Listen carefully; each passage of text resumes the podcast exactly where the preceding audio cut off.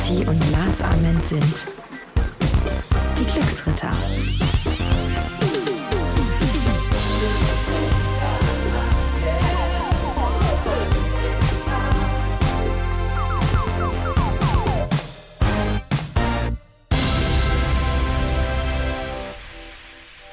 So, meine Lieben. Wenn ihr uns jetzt hier sehen könntet, Junge, Junge. Lars, Ihr wollt uns nicht sehen. So ehrlich. nah waren wir noch nie. Noch niemals. Ich habe so das Bedürfnis. Ähm, nee, ich sag nichts. Das Bedürfnis was? Jetzt, ja komm, Wir sind uns so nah. Ähm, ich habe das Bedürfnis, dir einen Schmatzer auf die Wange zu geben. das darfst du gerne jederzeit tun. Oh, wir scheppern gerade, höre ich gerade ein bisschen. Warte eine Sekunde, ich muss hier noch ein bisschen runterpegeln. Aber Ich muss noch was zu unserem Sound sagen von letzter Woche. Ja.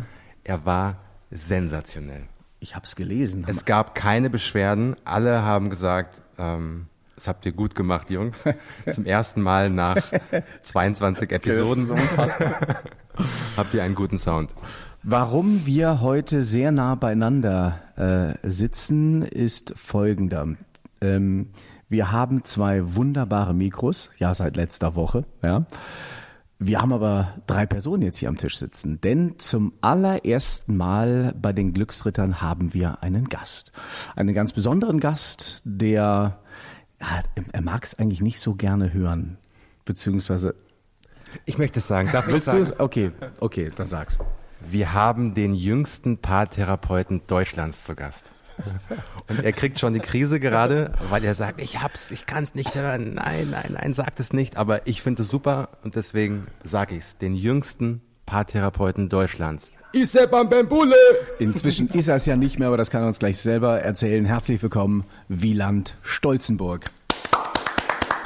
Hallo, danke.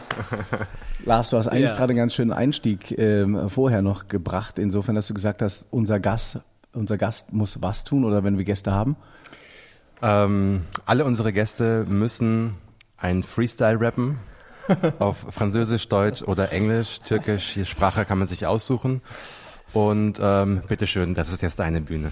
Wieland, viel Spaß. Ich hatte dann vorgeschlagen, dass ich meinen Namen tanze im Gegenzug, aber das seht ihr leider nicht. Ich kann kurz mich mal eine Minute äh, auf, aufstellen. Toll, dass du da bist, Wieland. Ich Ähm, freue mich auch sehr. Ich, ich meine, du hast gesagt, du magst es eigentlich nicht so gerne, dass man äh, das, das erzählt. Ich finde, es ist eine unfassbar tolle Auszeichnung, der jüngste Paartherapeut Deutschlands zu sein. Du bist damit nicht hausieren gegangen, das spricht auch wieder für dich. Jetzt muss ich dich mal fragen, du bist jetzt 33 Jahre alt, du siehst aus wie äh, 25, will ich fast sagen. Da können wir zwei alten Knacker nicht mehr mithalten. äh, wie wird man bitteschön so jung Paartherapeut? Ich glaube, indem ich meiner Intuition gefolgt bin und ja, einfach mir die Freiheit genommen habe, Brüche in meinem Leben durchzuführen und einfach dem nachzugehen, wo, wo das Leben mich hinführt. Das war jetzt keine kognitive Entscheidung. Ich war vorher im, im BWL, hatte BWL studiert, bevor ich zur Psychologie kam. Und da gab es keinen Businessplan oder keine Überlegung. Ich hatte, ähm, war sehr zufrieden und, und auch erfolgreich in, meinem, in meiner BWL-Tätigkeit, habe aber gemerkt, irgendwas fehlt noch. Ich, ich möchte mit Menschen was ähm, oder mehr mit Menschen was machen und habe dann parallel ähm, eine therapeutische Ausbildung gemacht. Und dann, ja, dann habe ich irgendwie gemerkt, hey, das ist es. Mach, mach das. Mach das voll, Vollzeit, vollberuflich. Und dann habe ich natürlich gesucht, wie geht es hier in Deutschland rechtlich und alles. Und ähm, mich entschieden, meinen Job zu kündigen und Was hast du, Psychologie zu was hast du studieren. gemacht damals? Ähm, ich war im Online-Marketing, im E-Commerce und habe ähm, ja, Kunden beraten, wie sie Online-Produkte verkaufen, wie sie die vermarkten. Das Genau. klingt, das klingt, äh, das klingt spannend, aber äh, auch wahrscheinlich ein bisschen, wie soll ich sagen, du hast mit Produkten zu tun und nicht mit Menschen. Das ist Genau. wahrscheinlich der Das. Schönste war eigentlich immer, wenn ich Workshops gemacht habe mit, mit den Kunden oder telefoniert hatte mit unseren Kunden. Genau. Aber es war nicht so, ich war nicht unzufrieden. Ich glaube, ich war eine, würde ich sagen, von den zufriedeneren Menschen in den Agenturen, in denen ich war. Ich hatte richtig Freude an dem Job. Ich bin nicht morgens aufgestanden und habe gedacht, das ist es nicht. Und doch habe ich irgendwie so einen Impuls ge gefühlt, da kommt noch was. Und ja, Und das war so abgefahren, weil normal bin ich so von der Grundstruktur eher, dass ich Sicherheit brauche und einfach die Dinge gut überlege und, und abwäge. Und das war so eine völlig andere Entscheidung, die im, im Vergleich zu meinen anderen Entscheidungen, weil ich meinen Job gekündigt habe, nach München gezogen bin, Psychologie studiert habe und überhaupt nicht wusste, wie ich mein Leben finanziere, nicht wusste, was ich eigentlich damit machen werde. Und das hat mir gezeigt, irgendwie, ich bin auf dem richtigen Weg, weil ich hatte keine Angst. Und das, ja, war sehr abgefahren. Woher kam bei dir der Wunsch, anderen Menschen zu helfen? Vor allem Paaren zu helfen. Man mhm. sagt ja oftmals, dass Menschen, die in therapeutischen Berufen tätig sind, ob das Ärzte sind, ob das ähm, Psychiater sind, ob das äh, ja oftmals äh, Psychiater oder ähm, ja Menschen, die anderen Menschen helfen wollen, ähm, die das auch studieren, dass sie es deswegen tun, um ein Stück weit sich auch selbst zu helfen und so selbst zu therapieren. Wie kamst du dazu, dass du sagst, ich möchte, dass Menschen, die zusammen sind, Paare, dass die glücklich sind, dass die mhm. glücklich bleiben. Wo kam dieser, dieser Impuls her? Du hättest ja auch sagen können, ich möchte einfach ähm, Menschen helfen, erfolgreich zu werden. Mhm. Aber du hast ja ganz klar gesagt, ich, ich gehe auf diese Paartherapie. Ähm, das muss ja irgendwo hergekommen sein. Mhm. Gab es da einen Grund für? Also ich, im Nachhinein habe ich einen Grund verstanden, aber ich, das war einfach da ich weiß noch, das war an, an einem Wochenende von einer therapeutischen Ausbildung. Ähm, da haben wir uns so über die ja, ähm, Fokussierung oder ja, über die Zukunft, was wir eigentlich nach der Ausbildung machen möchten, gesprochen. Und bei mir war einfach Beziehung da.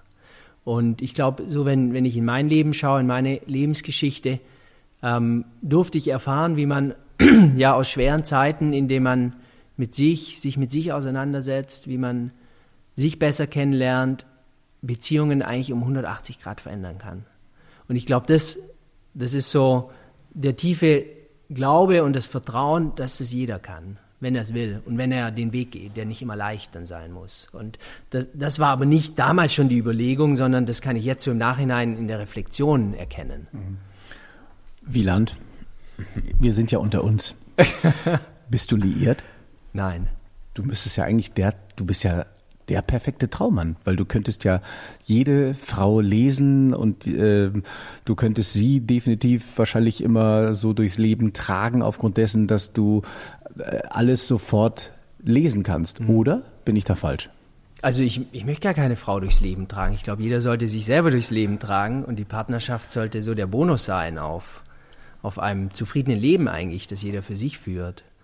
Und ja, ist das eine Antwort? Das war eine sehr gute Antwort. Kannst du dich. Wir müssen uns ja hier das Mikro teilen. Du kannst ruhig etwas näher, oh. lieber Lars. Äh, ich, mir brennt nämlich die nächste Frage auf, äh, auf den Lippen. Äh, kannst du dich noch an das erste Paar erinnern, das du therapiert hast? Mhm. Ähm. Danke für die Antwort. ja, das war ein, ein. Geh mal ein bisschen näher an das Mikro. Wir haben ein, so ein schönes Mikro. Ein Paar aus Kenia aus Kenia. Aus Kenia. Ja. Super. Und ähm, ja, ich kann mich noch sehr gut erinnern. Das Thema war Alkohol und da enden Paartherapien sehr schnell oft, weil wenn der Alkohol noch zu stark im Spiel ist, dann, dann, dann kannst du nicht therapeutisch arbeiten mhm. ähm, an der Partnerschaft, sondern das muss eigentlich wie zumindest mal in der Basis gelöst und geklärt sein, dass du da zu den Paarthemen schauen kannst. Warst du aufgeregt? Ja, ich war sehr aufgeregt. Und ähm, die hatten mir am, ich glaube, am Telefon gar nicht gesagt. Ich dachte, es kommt eine Person, weil ich das sozusagen für Paare, aber auch Beziehungsberatung zu allen Themen drumherum angeboten habe. Und ich dachte, es kommt eine Person, hat der einen Stuhl hingestellt und dann waren auf einmal zwei da. Also maximale Herausforderung. Dann noch Thema Alkohol. Und das war ja schon eine der schweren, schweren ähm, Herausforderungen. Ähm. Ich muss mich fast ein bisschen entschuldigen, denn äh, ihr Lieben, ich weiß nicht, ob ihr es mitbekommt, hier wird gebohrt. Die kann ich jetzt leider nicht abstellen. Das ist live. Lieber Lars. Wie hast du, hast du den ähm, deinem ersten äh, Pärchen, hast du denen gesagt, dass sie die ersten sind, oder hast du dieses Mindset gehabt, ich tue einfach so, als ob ich weiß, was ich da tue? Äh, zwar, definitiv der zweite Punkt. Ich habe das denen nicht gesagt. Und die waren unglaublich froh, weiß ich noch, dass sie einen Termin bekommen haben. Und die sind mit so einer Dankbarkeit, vor allem die Frau, reingekommen und hat danach auch, ähm, ich glaube, nochmal geschrieben oder sich, sich nochmal gemeldet, ähm, wie gut ihr die Stunde getan hat und wie sie wieder eine Hoffnung sieht. Und ähm, nein, also ich habe das nicht, nicht kommuniziert. Würdest du sagen, dass ähm, ein, ein Ratschlag immer wichtig ist, aber dass derjenige, der den Ratschlag gibt, eigentlich fast noch wichtiger ist? Mm, also in, im Therapeutischen geht es gar nicht um Ratschläge. Sonst wüsste ich ja, was für die Menschen gut ist und richtig ist. Ich gebe natürlich Impulse und Ideen, aber es geht vielmehr darum, dass sie selber verstehen, warum mache ich das denn so? Was habe ich davon? Woher kommt das? Und was gibt es für eine Alternative? Und es ist nicht so, dass die, ähm, wie manchmal im, im beraterischen und Coaching-Setting, ähm, Antworten von mir bekommen. Und so der zweite Teil deiner Frage, ich glaube, das Menschliche ist das Allerwichtigste. In Deutschland sind wir in so einem Land, da brauchst du halt die Abschlüsse und musst zeigen, okay, das habe ich gemacht und das und das. Aber letztendlich ähm, ist, ist der Mensch das Zentrale. Und da kann der beste Abschluss, ähm, mhm. ja, muss nichts heißen. Ich finde es das interessant, dass du das gerade gesagt hast mit Deutschland. Hier braucht man einen Abschluss und ein Zertifikat und so. Ähm, ich fand das super interessant. Vor kurzem war Jay-Z bei äh, David Letterman mhm. in seiner neuen Netflix-Interviewsendung. Ähm, und da hat Jay-Z über seine Eheprobleme mit Beyoncé gesprochen mhm. und hat dort auch gesagt, dass sie zwei nach seiner Affäre beim Paartherapeuten waren. Mhm. Und ich habe mir das so über das angehört und fand das sehr beeindruckend, weil ich mir nicht vorstellen konnte, dass ein vergleichbarer Superstar aus Deutschland so etwas ähm, öffentlich thematisiert. Sind uns da die Amerikaner einfach voraus, weil sie, weil dieses Prinzip des ähm, gecoacht werdens, dass ähm, ich gehe mal zur Gesprächstherapie nach der Arbeit mal schnell, damit ich das nicht zu Hause machen muss. Mhm. Ähm, glaubst du, dass die einfach da weiter sind, um einfach sagen wollen, weil sie sagen, ich möchte ein besseres Leben führen, also gehe ich zu den Leuten, die, die, die mir da helfen können? Also ich kenne den amerikanischen Markt jetzt nicht sehr gut, aber das, was ich kenne, ähm, definitiv ja. Da sagt man ja, da hat jeder Hund schon einen Therapeut. Und es ist eher merkwürdig, wenn du keinen Therapeut hast. Und ähm, das ist schade, dass das in Deutschland noch ein ganz anderes Bild ist, wobei auch schön, wenn man zehn Jahre oder 20 Jahre zurückschaut, was sich da schon entwickelt hat. Mhm. Früher gab es ja eigentlich nur die, die Psychiatrie, wo du wirklich dann eine Störung hattest und ein großes Stigma erfahren hast. Und ähm, heute, ich glaube auch in, in, den, in den jüngeren Generationen, ähm, sprechen die, die Menschen auch untereinander, dass sie zur Therapie gehen. Und dass das eigentlich was unglaublich Starkes ist, sich mit sich auseinanderzusetzen und sich besser kennenzulernen und sich zu entwickeln. Ich glaube, daher rührt das wahrscheinlich auch, dass äh, es noch nicht allzu lange her ist, dass äh, man dann so ein Stigmata hatte, von wegen, ich gehe zum äh, zum Psychologen gleich äh, schwer krank und nicht mehr gesellschaftsfähig genau. so ungefähr. Ne? Genau. Ähm, ähm, Body and Soul, ich glaube, die Amerikaner sind insofern weiter, dass sie, dass sie früher verstanden haben, dass Misserfolge eine ganz normale Erscheinung ist, wenn es um, um das Vorwärtsgehen ist. Mhm. Ich glaube, deswegen ist in dieser Kultur wird auch mutiger agiert, weil man Niederlagen wahrscheinlich auch eher verzeiht. Mhm. Könnte ich mir vorstellen. Mhm. Gibt es hoffnungslose Paare? Ähm, jein, also ich glaube, wenn du das gelernt hast, was was der Partner, was, was, was du durch die Partnerschaft eigentlich lernen sollst. Und wenn das abgeschlossen ist, dann würde ich nicht sagen, es ist ein hoffnungsloses Paar, sondern die haben ihre Aufgabe sozusagen gegenseitig erfüllt und könnten sich im besten Fall gut trennen. Wow. Also, es, es ist soweit. Jetzt schon. es tut mir leid, Lars. Ich habe alles gegeben. Nein, aber das ist natürlich alles andere als, äh, als scherzhaft. Gibt es die perfekte Beziehung? Ich glaube, Perfektion gibt es nicht, weil sobald die erreicht ist, kommt irgendwas was, was Neues, eine neue Herausforderung. Und die perfekte Beziehung, die gibt es vielleicht gefühlt, während man verliebt ist. Mhm. Weil das alles, alles toll, man zeigt sich von seiner Schattenseite, die, äh, Dämonen, wie wir es oft, wie wir Therapeuten es oft nennen, die zeigen sich nicht, die aus der Lebensgeschichte. Und es ist alles leicht, auch rein hormonell bedingt, ähm, kann man da große Unterschiede messen.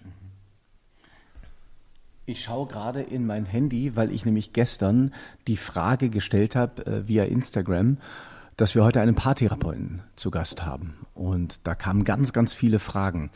Da will ich jetzt mal äh, eine der Haki fragt zum Beispiel, Sie haben, warte mal, das muss ich kurz anders erklären, äh, Sie haben ein Kind bekommen und er schreibt, äh, wir haben ein erstes Baby, wie verliert man die Zweisamkeit nicht? Vielleicht gibt es dazu ein paar Anregungen von Wieland. Mhm. Schöne Frage. Ich glaube, erstmal gehört es einfach dazu, wenn, wenn man Kinder bekommt, dass man weiß und dass man nicht zu hohe Ansprüche hat, dass die Partnerschaft wie, wie vorher bleibt. Und dass dass jedes Kind ähm, ein, eine Riesenherausforderung für die Partnerschaft und für die Zweitsamkeit ist, dass man sich selber nicht allzu hohe ähm, Ansprüche stellt. Also ich glaube, das ist erstmal so die, die Grundhaltung, die, die wichtig ist. Und dann geht es, glaube ich, darum, dass beide, beide Partner Zeit für sich finden und auch schauen, wo kriegen sie Energie her, wo, was, was können sie machen, dass sie in die Ruhe kommen und dass sie ähm, Lebensfreude haben. Und wenn das erfüllt ist, dann fällt die Zweisamkeit leichter. Wie wenn man sich sozusagen abwechselt zwischen Elternsein und Paarsein, weil dann verliert man sich selber ein Stück weit und das ist für, für die beiden in anderen Ebenen dann noch eine größere Herausforderung. Das ist aber, glaube ich, auch ein guter Tipp für, ähm, für Pärchen ohne Kind.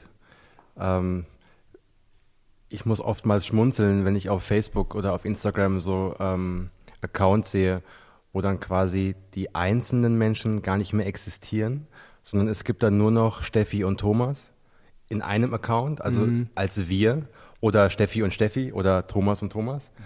Und ähm, so, ich, das ist, glaube ich, auch das, was du so ein bisschen meinst, ne? dass man sagt, wir, wir sind zwar eine Familie mhm. und wir sitzen alle in einem Boot, aber trotzdem hat jeder von uns dreien andere individuelle Bedürfnisse und die müssen befriedigt werden, weil sonst wird irgendwann ähm, kommt Frust und ähm, ja, dieses Boot gerät ins Wankeln. Dass man das nicht als egoistisch betrachtet, wenn man sagt, ich muss mich jetzt mal um mich kümmern, mhm. sondern dass das, dass das im Gegenteil elementar ist für eine Beziehung, dass man auch dem anderen Menschen den Raum schafft um etwas alleine zu machen, was der Partner im, im Zweifel nicht mitbekommt. Mhm. Das heißt jetzt nicht irgendwie am Wochenende äh, in den Swingerclub gehen und ja. So wie du. So, so, so wie wir zwei. Sondern dass man sagt, ey, ich habe jeden Donnerstagabend zum Beispiel, das weißt du viel besser, ähm, zwei Stunden, da bin ich nur für mich und da muss ich auch nicht erzählen, was ich da mache.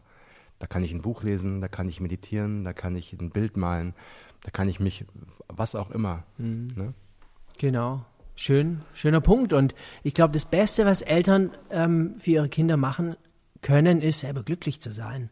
Dann fließt die Liebe, dann fließt die Energie und dass man den Fokus manchmal einfach ein Stück zu sich wiederholt. Wenn wir schon gerade im Fragenkatalog sind, dann würde ich ganz gerne vielleicht noch die eine hier ähm, ähm, kurz vorlesen. Ich äh, stelle die Frage für die Daniela. Ich bin seit vier Jahren in einer glücklichen Beziehung, aber mein Partner ähm, geht für sich nicht weiter. Er jammert, dass er für sich selbst wenig verdiene. Wie kann ich ihn besser unterstützen und auch ermutigen, weiterzuschauen, ob es für ihn etwas Besseres gibt? Wie kann ich meinen Partner positiv ermutigen? Also es hört sich so an, dass die Daniela schon einiges gemacht hat für ihren Partner und ich würde dann mal vorschlagen, dass sie genau das Gegenteil macht. Dass sie ihren Weg geht, dass sie ihm Vorbild ist, indem sie einfach das macht, was sie glücklich macht, was sie zufrieden macht und ähm, mal ausprobiert, was verändert das? So, wir haben manchmal so das Bild, wir, wir müssen für den Partner irgendwas machen, aber vielleicht verhindern wir dadurch seine persönliche Entwicklung, weil wir ihn irgendwo hinstoßen möchten, ähm, wo vielleicht gar nicht sein Weg ist und wo er gar nicht vielleicht selber in, in, ja, in die Reflexion oder auch in den Schmerz kommt, ähm, dass er selber sich entscheidet, okay, jetzt mache ich mal was. Deswegen vielleicht einfach mal das Gegenteil machen. Würdest du sagen, dass ähm, man tatsächlich mal richtig ehrlich sein sollte zu seinem Partner und, und mal sagen, du Schatz, ähm, wir sind nicht in Konkurrenz. Ja, also es hat sich gerade so ein bisschen angehört bei ihr, ähm, dass, dass sie sehr aktiv ist mhm. und sie sehr viel macht und sehr viel ähm, ja, auch er Erfolge feiert in dem, was sie tut. Das lese ich jetzt mal so ein bisschen da, mhm. da hinaus, im, im, beruflichen, aber eben auch im privaten. Und dass er vielleicht sich durch den Erfolg der Partnerin so ein bisschen gehemmt fühlt, mhm. weil sie einfach schnellere äh, Fortschritte erzielt, könnte ich mir vorstellen. Dass man dann sagt, ey Schatz, wir sind gemeinsam im Boot, wir machen das zusammen, du musst nicht besser werden als ich, du musst auch nicht äh, schlechter werden als ich, das spielt gar keine Rolle, sondern ähm, geh deinen Weg in deinem Tempo und ich liebe dich äh, so oder so. Mhm. Dass man da einfach ehrlich mhm. ist ne? Genau, und sagt, genau. ähm, ich, ich, kann, mhm. ich kann nur das machen, was, was gut für mich ist. Und also die, das ist eine schöne Idee, diese ehrliche Aussprache. Ähm, ich kann mir vorstellen, gerade auch wieder so in, in, in, in Deutschland kann ich es zumindest beobachten, dass es für die meisten Männer ein Angriff ist, wenn die Frau erfolgreicher ist auf, die, auf den eigenen Selbstwert. Und wenn die Frau dann sagt, das ist schon in Ordnung, dann kann es vielleicht ein kleiner Teil der Lösung sein, aber da steht was ganz anderes noch dahinter. Drei Buchstaben. Drei Buchstaben? Drei Buchstaben? Jetzt bin ich gespannt. EGO. Ah, Ego. Ah, ja, ja, ja, wie bei vielen, ne? Genau. Ich, ich, glaube aber in dem Fall ist es ja so, dass, dass, ähm, dass die Daniela beschreibt, dass äh, sie seit vier Jahren zusammen sind. Das heißt, am Anfang muss es ja irgendwo, äh, sagen wir mal, der Gleichschritt muss ja stattgefunden haben. Irgendwo hätten sie sich nicht aufeinander eingelassen. Und mhm. ich glaube, er ist jetzt wahrscheinlich in so einer Phase, wo es gerade einfach hakt und sie versucht, mhm. ihn zu pushen und zu pushen. Und mhm. ich glaube, das, was du jetzt gerade gesagt hast, das, das trifft den Nagel auf den Kopf. Ich meine, der Bursche muss aus dem Quark kommen, hör auf zu jammern, äh, äh, krempel die Arme hoch und, mhm. und weiter geht's. Also das, ne, oder? Mhm. Ich, ich, glaube, und das wäre jetzt mal interessant von dir zu erfahren, ähm, ich glaube, die äh, vor allem Pärchen äh, machen es sich zu einfach. Ähm, wenn es Probleme gibt, dann die Schuld, ja, in Anführungsstrichen, beim Partner zu suchen. Ähm, ich, ich, glaube, der Partner kann maximal ähm, die Beziehung ähm, schöner machen, aber wenn du alleine nicht glücklich bist, kann der Partner nicht dafür sorgen, dass du glücklich wirst. Und ähm, dass die wahren Probleme im Prinzip ganz woanders liegen. Mhm. Das heißt, wenn der Freund von Daniela ähm, nicht aus dem Quark kommt, dann hat das sehr wahrscheinlich nicht so viel mit der Beziehung zu tun, sondern eher, wie er aufgewachsen ist, wie er sozialisiert wurde, wie sein Verhältnis mit seinen Eltern war und äh, wie er gefördert wurde, wie, wie sein Selbstbewusstsein als Kind gepusht worden ist oder auch nicht. Ähm, ne, so diese berühmten Glaubenssätze, die wir alle so mit uns rumtragen. Siehst du das auch so, dass ähm, da Beziehung eigentlich so der einfachste Weg ist, aber in Wahrheit die Probleme ganz woanders liegen? Definitiv, definitiv. Das ist eigentlich, oder nicht eigentlich, sondern das ist genau der Inhalt auch von, von meinem aktuellen Buch, dass wir lernen zu verstehen, dass die Lösung immer nur in uns liegen kann weil die Ursache, die liegt meistens irgendwann ein bisschen äh, zurück. Und der Partner ist maximal der, der da, ähm, diesen Punkt wieder berührt. Und der uns einen Spiegel vorhält, der uns ja antriggert. Und es gibt natürlich zwischenmenschliche Themen in Beziehungen, wo beide zur Lösung beitragen können, aber die schweren, großen, die Themen, die sich wiederholen, die haben einfach nur mit uns zu tun. Und wir sind aufgefordert, zu uns zu schauen, was natürlich viel unbequemer ist, weil dann, dann ist man ja selber in der Verantwortung, dann muss man selber was tun, dann tut es selber weh. Und ja, der Weg ist unglaublich schwierig. Und ich glaube, das ist ein Weg, der, der das ganze Leben lang gehen wird.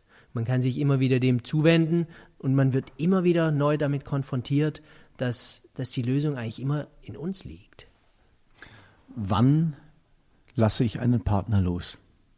Wie lange, man spricht immer davon, dass heutzutage man ist so in einer Austauschgesellschaft und man gibt viel zu schnell auf.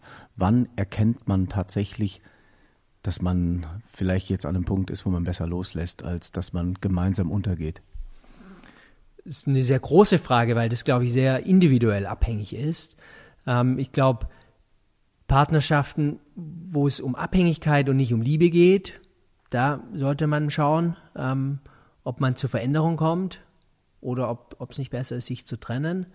Ähm, ich denke immer so, die, die Basis ist, sich die Frage zu beantworten, habe ich das gelernt in dieser Partnerschaft mit diesem Menschen, was ich, was ich lernen soll, wo ich mich entwickeln soll? Und bin ich diese Aufgaben angegangen? Und wenn ich das mit vollem Ja beantworten kann und merke, dass die Anziehung, ähm, vielleicht die Gemeinsamkeiten, die Werte keine Basis mehr bilden, dann kann ich mich guten Gewissens trennen. Aber wenn ich mich einfach immer wie nach so einem Muster trenne, dann mhm. zeigt das Leben mir einfach in der nächsten Partnerin, in dem nächsten Partner genau die gleiche Aufgabe wieder. Ich will, ich meine, wir sind jetzt fast schon wieder bei unseren äh, obligatorischen 30 Minuten. Es ist äh, also äh, Wieland, ich hoffe, du stehst uns in der nächsten Woche. Guter Übergang. Auch noch Rede und Antwort. Aber eine eine letzte eine letzte Frage würde ich ganz gerne abschließend noch stellen, bevor wir dann äh, den Deckel für heute zumachen, ihn aber hundertprozentig nächste Woche wieder mit dir aufmachen, weil du hast auch ein so tolles neues Buch geschrieben. Da wollen wir natürlich auch einiges äh, äh, drüber erfahren. Ähm, meine oder unsere Frage an dich was ist in deinen Augen Liebe? Puh, ist eine, eine große, große, auch wieder eine große Frage. Du, du stellst hier gute Fragen. Ich glaube, mir fällt es leichter zu beantworten, was Liebe nicht ist. Und Liebe ist zumindest in meinen Augen nicht das Modell, das wir meistens in Partnerschaften führen, indem wir was erwarten, indem wir was wollen, indem wir uns ein besseres Leben, gute Gefühle erhoffen von dem Partner, ähm, und sozusagen bedürftig sind, im Nehmen sind. Und die Liebe, die will eigentlich nur geben. Und die will auch geben, wenn es mir selber vielleicht mit, de, mit diesem Moment oder mit, mit diesem Geschehnis nicht gut geht. Die Liebe, die macht es bedingungslos. Die stellt nicht die Frage, warum, sondern die, die gibt einfach. Und wenn, wenn ich mir Partnerschaften eigentlich auf der ganzen Welt anschaue, da sind wenige Partnerschaften, die wirklich an der Liebe sind, sondern die sind mehr, und es klingt vielleicht hart, mehr in der Abhängigkeit. Und wir wollen es uns oft nicht eingestehen und sagen, ja, ich liebe ja meinen Partner. Aber sobald dann irgendwas passiert, was, ähm, was der Partner macht, was mir nicht gefällt, ob der fremd geht, ob der nicht pünktlich ist, ob der mir nicht jeden zweiten Tag ich liebe dich sagt, da merke ich ganz schnell, wie groß ist denn meine Liebe oder wie groß ist mein, mein Bedürfnis zu bekommen. Finde ich toll, was du gerade gesagt hast. Ja, ich ähm, ein bisschen Pipi in den Augen. Ohne Scheiße. es, gibt dann, es gibt dann einen schönen Satz, ähm, sag, ich liebe dich, mhm. weil du es sagen musst und nicht, weil du hören möchtest, ich dich auch. Hm. Auch ein schönes Schlusswort, lieber Lars. Ihr Lieben, an dieser Stelle klappen wir das Buch jetzt erstmal zu, klappen es aber äh, in der nächsten Woche wieder auf. Unser Studiogast, unser erster, Wieland Stolzenburg. Schön, dass du äh, Rede und Antwort gestanden hast. See you next week. Vielen Tschüss, Dank. Ihr Lieben, dann hören wir uns nächste Woche wieder. True, true. Bye. Bye, bye. Ciao, ciao. Lars. Daniel. Ich liebe dich. Ich liebe dich.